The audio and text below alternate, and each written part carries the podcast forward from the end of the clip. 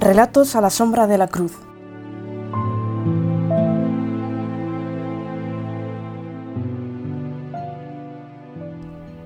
Desde lo alto de la cruz, Jesús habló en siete ocasiones.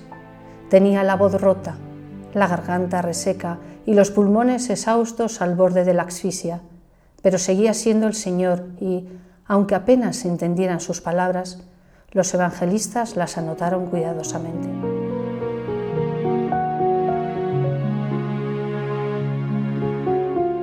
Cuando sea levantado en alto. Tengo sed.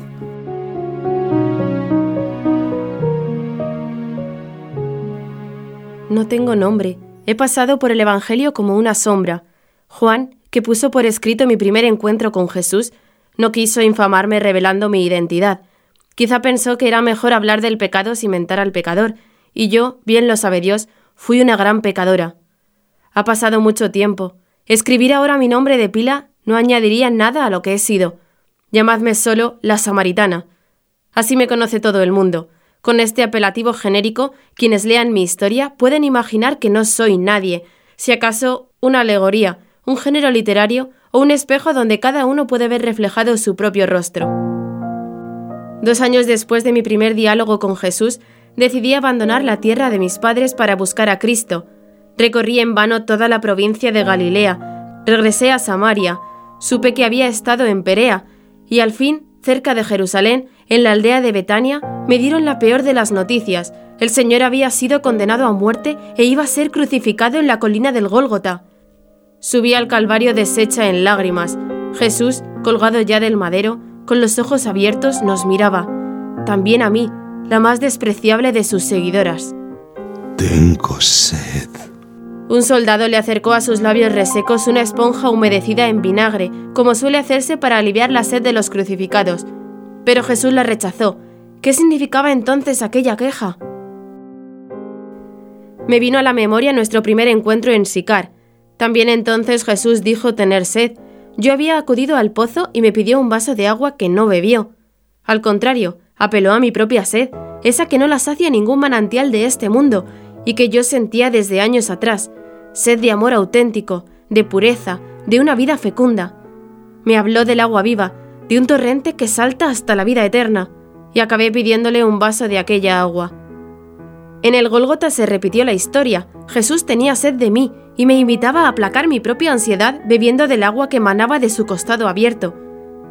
Así entendí que la cruz de Cristo no es solo un instrumento de tortura y de muerte, sino una fuente inagotable capaz de calmar la sed de la humanidad entera.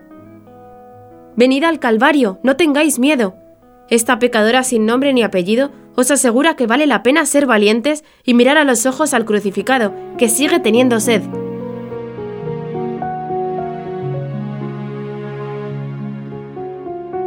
Consumatum est.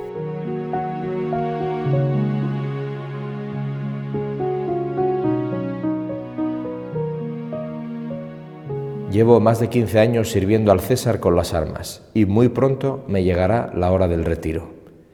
He combatido cientos de batallas en la Galia, en África, en las tierras frías del norte y en Oriente. Mi cuerpo está lleno de cicatrices y sé que ya no tengo el vigor ni el coraje de mi juventud. Durante este tiempo he oído gritar en todas las lenguas y todos los acentos, gritos de horror y de muerte, gritos de angustia y soledad gritos de súplica, de rabia, de odio, también gritos de triunfo. Yo mismo he alzado la voz muchas veces, con orgullo, al terminar una campaña. Misión cumplida. Consumatum est. Esta tarde he vuelto a oír ese grito en labios del Nazareno. Estaba a punto de morir, derrotado en su cruz, solo y abandonado por todos. No entiendo cómo ha podido salir una voz tan poderosa y profunda de un pecho consumido y sin aliento. Los soldados de la guardia nos hemos puesto en pie. No necesitábamos conocer la lengua de los judíos para entender el sentido de aquel grito. No era el gemido de un agonizante ni el lamento de un reo. Era el rugido del león que ha capturado su presa, el del luchador que ha derribado a su enemigo después de una dura pelea. Entre un millar de voces, sé distinguir con toda nitidez el grito jubiloso de la victoria.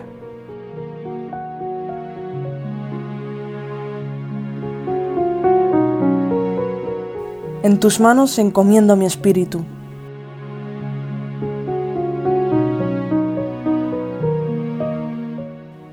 Me encontraba a 20 o 30 metros de la cruz, rodeado de una multitud abigarrada y sudorosa. Había amigos, discípulos de Jesús, curiosos, enfermos que aún esperaban curarse tocando el cuerpo del Señor, familiares llegados de Galilea, amigos y enemigos, soldados romanos, guardias del templo. Algunos vociferaban insultos a los crucificados, otros lloraban, a gritos o en silencio. Los soldados que estaban allí para impedirnos el paso bebían, jugaban a los dados y contaban chistes groseros entre carcajadas desmedidas. Jesús ya no hablaba. Había cerrado los ojos y tenía la cabeza caída de frente, hasta tocar el pecho con su barba. Alguien sugirió que había muerto. Yo no podía creerlo. Aún conservaba la esperanza de que hiciera su último y definitivo milagro bajando de la cruz, en un alarde de poder y majestad. ¿No había caminado sobre las aguas encrespadas del mar de Tiberíades? ¿No nos había llamado hombres de poca fe? al vernos temblar de miedo? ¿Por qué no podía ocurrir lo mismo otra vez? Lo había visto dormir en la popa de mi barca, rendido por el cansancio, y tuve que despertarlo en pellones para evitar que naufragáramos. ¿Debía hacer lo mismo ahora? ¿Tendría que correr hacia él, abrazarme a sus piernas destrozadas y pedirle a gritos que nos salvara? ¿Acaso no comprendía el maestro que su muerte sería nuestra propia muerte. De pronto se levantó el siroco, el viento sucio del desierto, que deja el cielo enlutado con crespones negros. Bajó bruscamente la temperatura y sentimos el escalofrío del miedo. Las mujeres, temerosas, se cubrieron el rostro y los pájaros carroñeros graznaron con más fuerza revoloteando sobre las cruces como si presintieran algo. Padre, en tus manos encomiendo mi espíritu. Las últimas palabras de Jesús se oyeron con toda claridad. Ningún moribundo es capaz de hablar con tanta potencia. Tal vez el Señor quería recordarnos aquello que le oímos en otro tiempo. Yo doy mi vida para tomarla de nuevo, nadie me la quita, sino que yo la doy libremente. Tengo poder para darla y tengo poder para tomarla de nuevo. Pero allí, a pocos metros de la cruz de Jesús, no fui capaz de recordar las promesas del Maestro. Jesús moría y con él morían todos nuestros sueños. El reino de Dios, la restauración de Israel, la victoria sobre nuestros enemigos, la curación de las enfermedades, la resurrección de los muertos, la venida del Espíritu, el agua viva. Poco tiempo antes, en la sinagoga de Cafarnaum, Jesús había preguntado a los doce si queríamos abandonar también nosotros. Yo salté como un resorte. ¿A quién iremos? Tú tienes palabras de vida eterna. En la cima del Gólgota volví a preguntármelo. Ahora que todo ha terminado, ¿a quién iremos? María se dio la vuelta en ese instante y me vio. Estaba triste, pero serena. Los soldados me permitieron acercarme a ella y comprobé que era imposible aguantar su mirada. Allá, en el fondo de sus ojos, se adivinaba la chispa divina de los ojos de su hijo. Me sujetó del brazo.